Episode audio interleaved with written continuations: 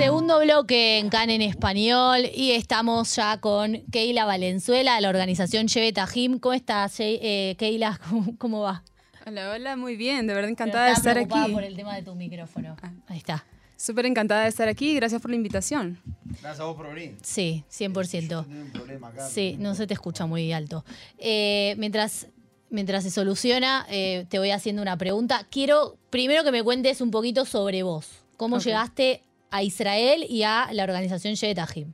Ok, todo empezó en 2014, cuando una amiga en Perú, ella es de Estados Unidos, pero vino a Perú, entonces me empezó a comentar acerca de que su hermana estaba trabajando para una organización aquí, su hermana es doctora, estaba trabajando para Shevedahim y ayudando a este tipo de niños ¿no? que tienen problemas cardíacos principalmente. ya vamos a ir a, lo que hace puntualmente la organización. Entonces ella me empezó a comentar y después de nueve años es que Dios me abre las puertas para poder estar aquí y poder ayudar a esta organización también, estar sirviendo como voluntaria allí. Bien, ahora sí, contemos un poquito de qué se trata la organización Shevetahim. Ok, Shevetahim ayuda a personas de Gaza, de Irak y también de Siria cuando sus niños tienen problemas del corazón. Entonces ellos pueden venir a través de la organización y quedarse con nosotros en las casas que nosotros tenemos aquí también cuando los niños están en lo, durante el tiempo que los niños están en el hospital, ¿no? Mm. Para sea que necesiten un tema de cirugía o tal vez a veces solo necesitan un cateterización, eh, que es algo, un poco, ya, es algo un poco más simple. Entonces ellos pueden venir aquí, hacerse sus tratamientos y los chequeos todos aquí, porque también los hospitales aquí son muy buenos, entonces, cosa que ellos no tienen en sus países. ¿Es una organización que está acá? ¿Es una organización que está en todo el mundo? ¿Cómo funciona? Es una organización que está en Israel, porque como ayudamos personas que están alrededor, ellos tienen que venir aquí para hacerse las operaciones. ¿Y vos, vos tuviste que, te viniste a vivir acá para voluntarizarte? Sí. ¿Cómo, funcionó eso? Ah, me contacté con la organización este año, hace tres meses atrás, y me invitaron como, ah, vente para que conozcas la, organización y puedas chequear cómo, cómo va y cómo es y todo el sistema. Entonces fue, solamente fui a visitar y después mi corazón quedó allí. Es como, realmente quiero esto, quiero poder ayudar, quiero hacer algo más por las personas, entonces como que sí, hagámoslo. Entonces volé a, a Jordania para traer dos familias que venían también para sus niños para la operación. Entonces los traje y me quedé por tres meses, que es lo que permite la visa de turista. Y apenas ayer, gracias a Dios, me dieron la visa de voluntaria hasta el próximo año. O sea, vos entraste como, como turista. Sí. Eh, ¿vos sos judía? ¿No sos judía? No, no, no. ¿Y, cómo llegas a Israel? ¿Cómo, cómo, cómo llegas a esto? Sí, yo quiero sumarle una preguntita a la pregunta de Johnny. Es, ¿qué te dijo tu familia cuando le dijiste me voy a Israel? Claro, Israel. Ah, bueno, es un tema un poquito complicado porque normalmente cuando en, en, el occidente, cuando ellos piensan en Medio Oriente, es como que, ah, vas a encontrar guerra en cada esquina, por eso te lo ¿no? Es como que van muertos por todos lados y sí, es todo un alboroto. Pero no, ellos estaban asustados, pero yo ya había tomado mi decisión también porque realmente sentía que era algo que que Dios me estaba llamando a hacer también. Es como cuando sientes como, sí, tengo que hacerlo. Entonces, para mí fue de esa manera. Entonces, yo ya había tomado mi decisión de hacerlo, así que fue como, Solo les estoy informando de que me voy. ¿Y cómo fue tu, el cambio de tu visión desde esto? Israel es un país que está en guerra, mm. etcétera, etcétera. Tu visión latinoamericana, digamos, y tu visión cuando llegaste acá. Ah, sí, ¿Qué te encontraste? Es totalmente distinto a lo que pensamos y a lo que vemos en las noticias, porque las noticias también siempre nos muestran como que un poquito más exagerado de lo que realmente sucede aquí, ¿no? Pues no hay guerras en todo, en cada esquina, no hay muertos en todos lados, no hay personas disparando por todos lados, entonces eso es como que chévere. Israel también es un país ah, en lo que puedo ver tranquilo. Eh, sí, limpio. Me encanta ese lado de, mm. Israel. Es súper limpio, ordenado. Por el lado de Ashdod. ¿Hablas hebreo? ¿Aprendiste hebreo? No, no todavía. Eh, hablo un poco árabe. Entonces estoy trabajando en eso. ¿Con eso te manejas? Sí, porque las personas que vienen normalmente hablan árabe. Entonces estoy como. Mi visión es también poder aprender kurdi que es lo más complicado que tenemos ahorita porque no muchas personas, nuestros voluntarios hablan kurdi, entonces... Bueno, esto que yo contaba recién de cómo me enteré yo de la organización era porque llegó un nene que hablaba kurdi y, nadie lo podía entender, pobrecito, y me contaba mi amiga doctora que... Que eso, eso me imagino que debe ser uno de los desafíos que tienen ustedes como organización, el tema de la comunicación. Sí, Y a veces es frustrante tanto para las madres que vienen porque no entienden nada. Y cada cosa que sucede para ellos es como, mi hijo se va a morir o algo está mal. Entonces sí es frustrante para nosotros también a veces porque algunas madres no saben ni leer ni escribir. No podemos usar traductor. Entonces lo que hacemos es como tenemos varias familias en la casa, es llamamos a alguna de nuestras familias que habla árabe, entonces le decimos toda la información en árabe y ella le traduce a la otra mamá, Claro. que en kurdi. ¿Cómo, cómo llegan ustedes a estas familias? ¿O cómo llegan las familias a ustedes? Ah, porque tenemos algunos contactos en Gaza, Siria y en Irak ah, con los hospitales. Entonces, cuando los niños nacen eh, y ya los doctores se dan cuenta, ah, tiene un problema grave de corazón, entonces aquí no podemos hacer absolutamente nada. Si no te vas de del país, tu niño va a morir. ¿Y ustedes- Entonces, ellos nos contactan. ¿Y ustedes necesitan también trabajar con el gobierno respecto de temas de seguridad? Este, ¿Cómo es el tema de traer una persona hacia acá, de Gaza, de Siria, de Irak? Sí, como es una organización ya estable, tiene más de 20 años aquí, entonces ya el gobierno conoce lo que nosotros hacemos, entonces les da- nos dan el permiso. Entonces nosotros enviamos los documentos a la familia. Tanto ¿Todo del- pasa más o menos rápido, digamos? Sí, sí, sí, sí. Nosotros tenemos ya los documentos hechos, solo cambiamos como fechas y Sí, el motivo del nombres, viaje sí. y todo, nombres, los datos eh, específicos. Y también tenemos eh, los otros documentos del hospital, que el hospital hace la invitación a la familia que pueda venir. Entonces, de esa manera funciona. Y una vez que llegan acá, o sea, ¿cómo es? ¿Que viene el nene, viene con la familia? ¿Cómo, cómo es la situación? ¿Dónde se alojan acá? ¿A qué hospitales van? Normalmente viene solo con la madre. Entonces viene el niño y viene la mamá, se quedan con nosotros. Nosotros tenemos dos casas, una en Ashdod y la otra en Jerusalén, porque trabajamos con Shiva y trabajamos con Hadassah. Sí. Entonces tenemos esas dos casas y es dependiendo, ¿no? Porque a veces hay cosas que en Hadassah no tienen, que en Shiva tienen, entonces se quedan en la casa de Ashdod, que es más, Claro, cerca. más cerca. Entonces dependiendo. Ok. No, quiero, quiero, quiero entender un poquito, eh, ustedes no tienen que hacer entonces ningún tipo de, de cuestión de seguridad, tipo, no tienen que evaluar a la persona, nada. Ya les tenemos.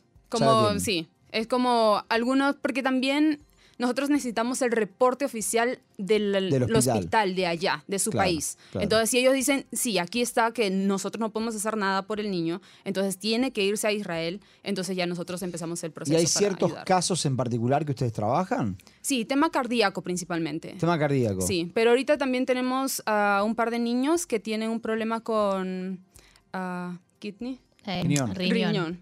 Entonces están esperando a que, porque como son temas un poquito más Pero son complicados. temas ¿Son complejos, ¿no? trasplantes? Claro. ¿Son cuestiones de trasplante en Sí, general? Ajá, sí. O también a veces eh, tiene el riñón como un poco saltado. Hmm. Entonces necesitan una operación, pero necesitan reunirse varios doctores para analizar el, el tema y luego recién actuar. Entonces toma tiempo. Algunas familias a veces están aquí por tres, cuatro, cinco meses lejos de casa. Entonces es difícil para ellos ¿Y también. cómo se Ahora- quedan acá?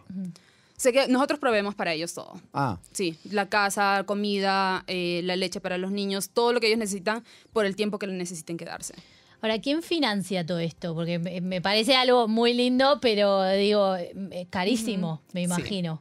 Lo es. La, la medicina acá eh, es cara y también eh, hospedarse y, y- y todo. Sí, ah, gracias a Dios, hasta el momento de hasta ahora, eh, Dios ha sido fiel proveyendo para absolutamente todos los niños que, que tenemos. Eh, pero nosotros hacemos el contacto con las familias y chequeamos si las familias pueden contribuir con algo. Hmm. Entonces, si las familias pueden pagar con algo, eso es genial para nosotros, como ayuda. Pero si no, son patrocinadores alrededor del mundo. Personas que a través de la Privadas. página... Sí. Em- O o si- empresas. Mm, mayormente personas seculares. O sea, el, esta- el Estado, por ejemplo, no, no pone nada. No. No, no, no, no. Es solamente personas de afuera que simplemente ven el trabajo que hacemos y dicen, ¿sabes qué? Quiero apoyar directamente a este niño. Entonces envían el dinero para la operación de, del ¿Y cómo, niño cómo se entera la gente que hay un niño? A través que de la está- página, Ah, sí. ustedes publican ahí las historias de. Cada semana actualizamos todo. Como cómo va el niño, si regresó a casa, si tiene, eh, qué tipo de, operación tiene, cómo le está yendo, lo que los doctores dicen. Hacemos todas las actualizaciones allí. Y el tema controles después de las operaciones. ¿Cómo, ¿Cómo es? Porque me imagino que, no, no sé cómo, cómo es el procedimiento, pero un trasplante o algo, imagino se quedarán acá un tiempo y después vuelven a sus países, pero con controles o medicación. También. Sí, sí, sí. Lo que hacemos es que cuando ellos vienen, después de la operación, si necesitan la operación, eh, el doctor nos dice a nosotros, espera un cierto tiempo, o sea, una semana, dos semanas, y le hacen una ecocardiograma. Y van chequeando, ok, el corazón está bien, entonces la operación fue un éxito, puede regresar a casa, pero tiene que continuar con esta medicación, tiene que continuar tomando estos, eh, específicamente estos medicamentos y tiene que hacerse el control en su país. ¿Y la organización provee de esta medicación o ya es eh, a cargo de la persona porque por ahí no existe en, en su país? Sí, si no existe en su país, nosotros proveemos de toda la medicación que ellos necesitan. Ellos se van con toda la medicación que necesitan si es que no está si es que no lo tienen en su país, si no lo pueden obtener allá. Pero si ellos lo pueden obtener allá, entonces las familias se hacen cargo de eso, como ellos tienen que comprarlo en sus países. ¿Cómo, cómo está compuesta la organización? ¿Son todos voluntarios? Eh, ¿Los voluntarios qué son? ¿Hay, ¿Hay médicos? ¿Hay gente profesional y no profesional? ¿Cómo funciona? Hay de todo. son personas que son profesionales. Tenemos ahorita una enfermera que es increíble para nosotros tener enfermeros allí porque como se quedan en nuestra casa, ellos continúan con la medicación en nuestra casa. Entonces, cuando salen del hospital y se quedan en nuestra casa, el doctor nos da el, el documento como, ok, tienen que seguir esta medicación, al pie de letras, como que cada, todo tiene que ser a detalle. nuestra casa? Ah, en las casas que tenemos para las familias. O sea, ¿ustedes tienen, que es donde viven también los voluntarios? Sí, sí, sí. Ah, o sea, eso no ustedes había viven entendido. en el mismo lugar donde están las familias también y los niños cuando vuelven de la operación. Sí, nuestra casa está, para voluntarios está aquí en un lado y al, la siguiente casa es para las familias. Entonces nosotros chequeamos las familias todos los días. ¿Cuántas familias hay por, digamos, por tanda? ¿Cómo, cómo es? Ah, es depende. No, no siempre tenemos Pero muchas. vos fuera, lo máximo, fuera del aire me dijiste, vamos casi todos los días a Gaza a buscar chicos. Sí, sí, sí, sí. Lo más que hemos tenido que se quedan en nuestra casa han sido 18 familias. ¿En una sola o en las dos? Que En- mencionaste que hay dos. No, en una sola, en Asdod, aparte de los que tenemos en Jerusalén. Pero lo que nosotros hacemos es que vamos todos los días a Gaza, bueno, a la frontera, para recoger algunos niños que necesitan una, eh, un eco o que necesiten un tema... eh, Más rutinario, digamos. Claro, Algún estudio. Ajá, claro, solo hacer chequeos. Y los Entonces, llevan y los traen. Los llevamos al hospital y cuando terminan y el doctor dice, ah, todo está bien, todo continúa normal, entonces los llevamos de regreso. ¿Desde y hasta la frontera o entran? Hasta la frontera nada más. Ah, hasta la frontera. Sí. Y después hay alguna organización que, es, que se encargue de hacer como el resto del, del recorrido, digamos, desde la frontera hasta la casa o hasta otro hospital o No, ellos se en los manejan. distintos países. No. No, no, no, no. Las familias se manejan solas ya des- después de eso. Ahora quería preguntarte si hay al, si recibieron algún tipo de resistencia por parte de los padres de que sus hijos vengan a Israel, porque son países que en general, o lugares, territorios donde no son tan amigables con Israel, y me imagino que debe ser para un padre que por ahí tiene una postura con respecto a este país, que su hijo venga a salvar su vida acá, debe ser eh, complicado de, de digerir, por decirlo de una forma. ¿Recibieron algún tipo de comentario al respecto de eso? Ah, creo que cuando las familias vienen tienen una mentalidad errada de cómo es aquí, pero todo cambia cuando llegan al hospital, porque es su niño está luchando entre la vida y la muerte y ven a personas de Israel salvándole la vida a sus niños. Sin discriminación, sin rechazo, sin nada, simplemente amando al niño y es como que voy a hacer todo lo que esté en mis manos para salvarle la vida. Entonces para ellos es como que, wow, mi mentalidad estaba completamente errada. Pero hasta ahorita no hemos tenido eh, ningún como ah, oposición de parte de las familias porque en sus países ellos no pueden hacer nada por sus hijos. Los Ahora- doctores ya no pueden hacer nada. Te, te- te quiero preguntar si querés lo- lo- la- la- el paso siguiente a lo que dice Jesse, ¿no? Porque una vez que llegan acá, bueno, ven que es un país, digamos, donde hay acceso a la medicina y no sé qué. ma- ¿Pasa que se quieren quedar? que o, o todos vuelven? ¿Cómo funciona? Eso es algo que nosotros los chequeamos así a detalle, porque así nos ha pasado que a veces alguno de ellos tienen familias en el West Bank, eh, por- de ese lado. Entonces, como, ah, quiero ir a visitar a mi familia. Judea y no está Samaria, permitido. Sí. Samaria. No está, no está permitido.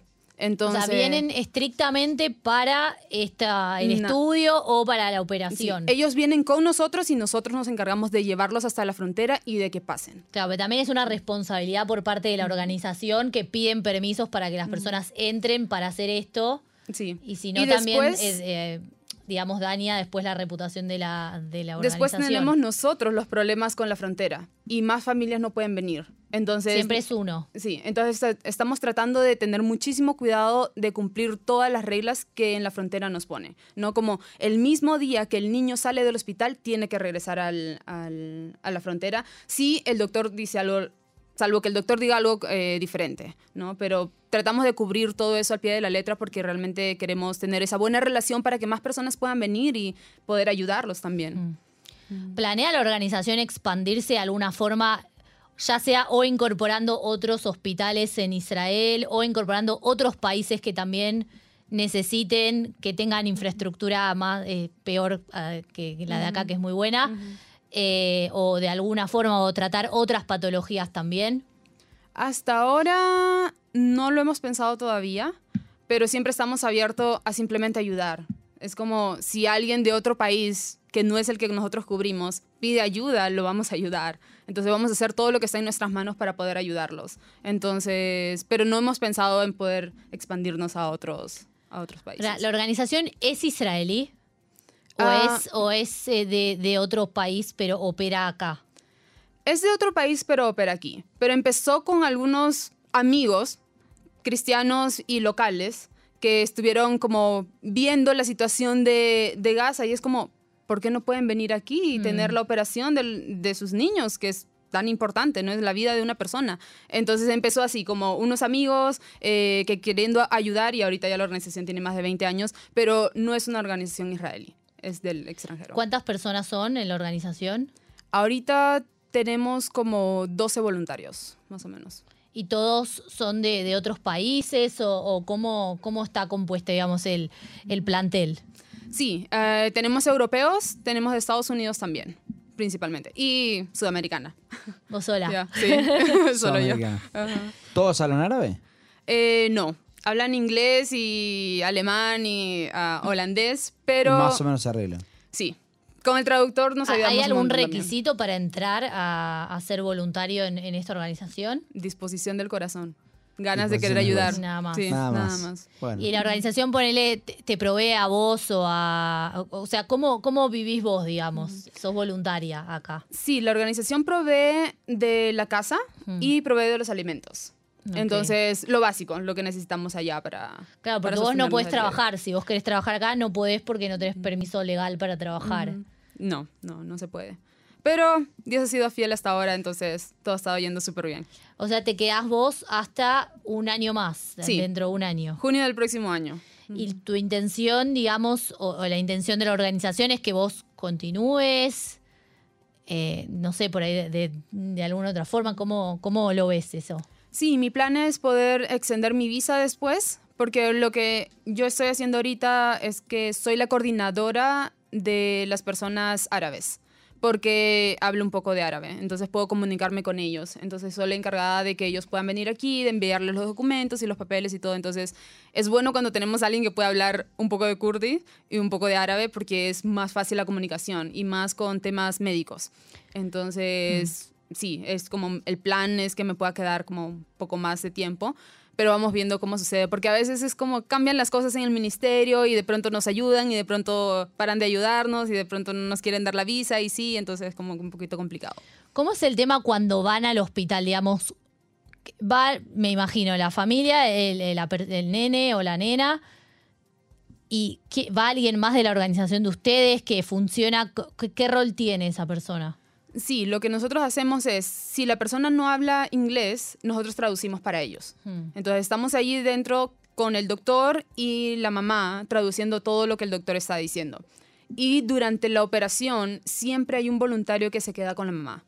Porque como es un problema del corazón y es una cirugía, Sí, no, son nunca sabemos qué temas va a pasar. complejos. Sí, entonces tiene que haber alguien que soporte a la mamá también, tanto cuando entra y sale de la operación el niño. ¿Tienen algún tipo de gabinete psicológico o algo para ayudar a las familias en ese sentido, como dar apoyo eh, emocional, más allá del el cariño con el que siento que ustedes hacen todo esto? Realmente no, pero los abrazos han funcionado súper bien.